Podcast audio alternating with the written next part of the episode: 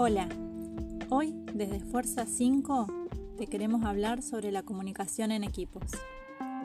¿Y a qué nos referimos con una comunicación efectiva? Hablar de una comunicación efectiva es saber transmitir de manera concisa y clara hacia nuestro equipo de trabajo dos cosas indispensables. A dónde queremos llegar y de qué manera se quiere lograr. La comunicación es una habilidad social que permite que una persona se relacione de manera adecuada con los demás.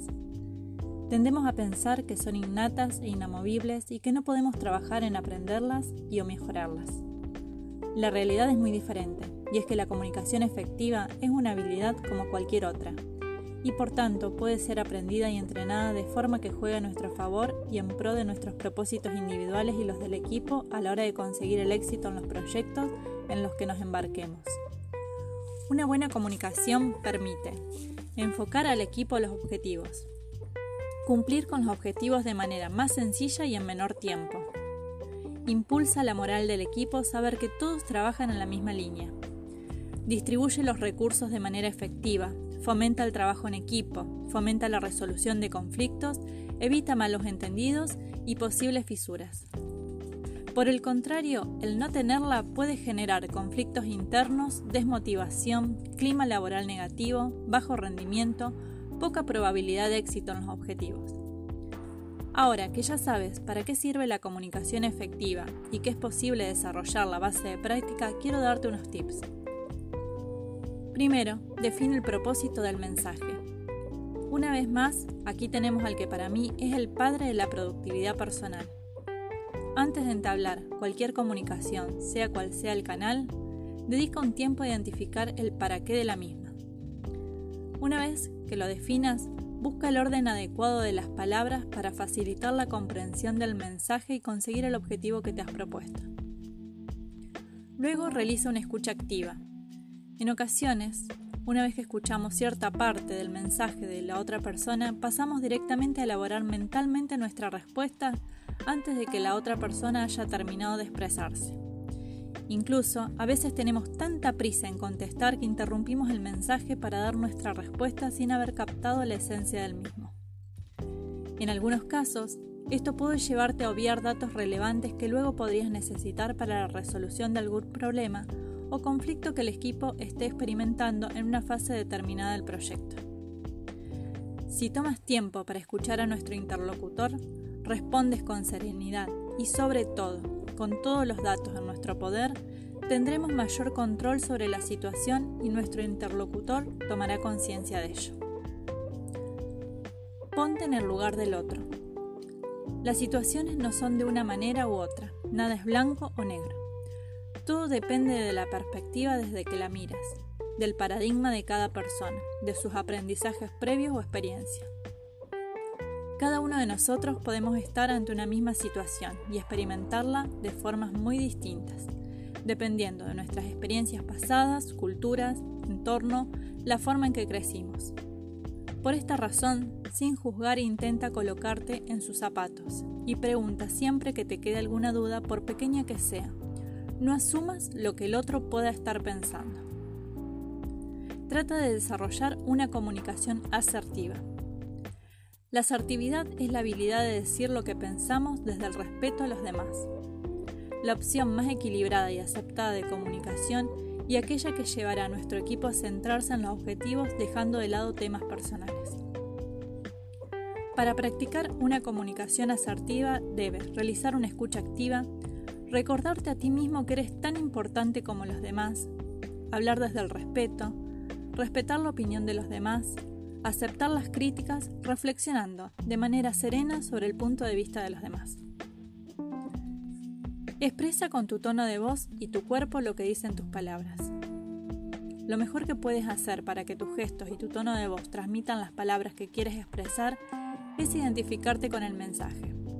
Si no te crees lo que vas a decir, difícilmente conseguirás que los demás hagan lo mismo. Mi consejo personal es que tu mensaje siempre vaya acorde con tus principios y valores. Entonces, siempre tendrás el gesto y tono adecuado a lo que estás expresando.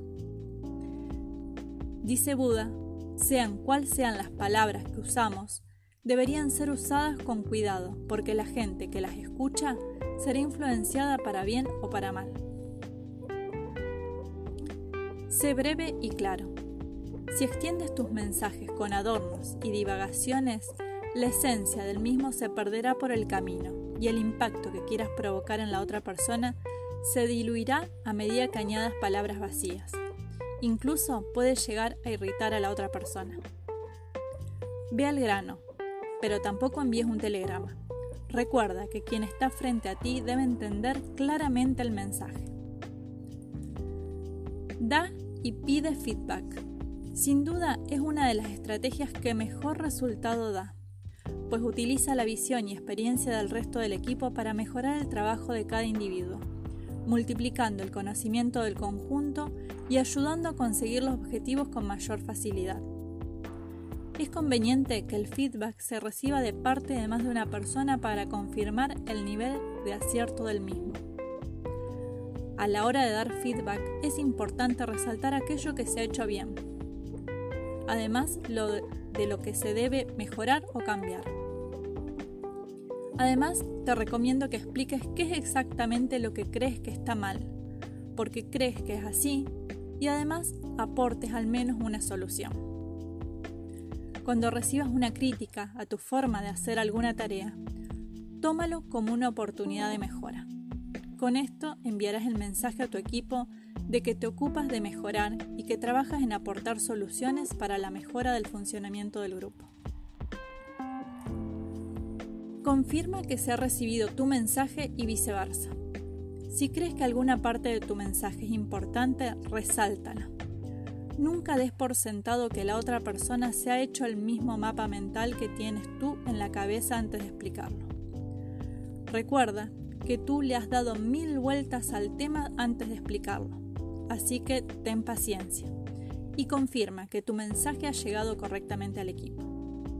Por otro lado, cuando tú eres el receptor, ocúpate de quien te transmita el mensaje te proporcione todos los datos necesarios y que el mensaje que has recibido es el que te pretendían transmitir. Define el canal de comunicación deja claro qué comunicaciones se deben hacer por chats, email, llamadas, videollamadas y cuáles pueden esperar hasta la siguiente reunión de revisión de progresos. A veces, lo que crees que necesita una visita al despacho lo puedes resolver con una videollamada o un simple video explicativo del funcionamiento de una herramienta. Comunica los cambios importantes en tiempo. Si se da un cambio importante en el proyecto, debes comunicarlo a la mayor brevedad al resto del equipo. No hay nada que fastidie más que darte cuenta de que has trabajado en vano.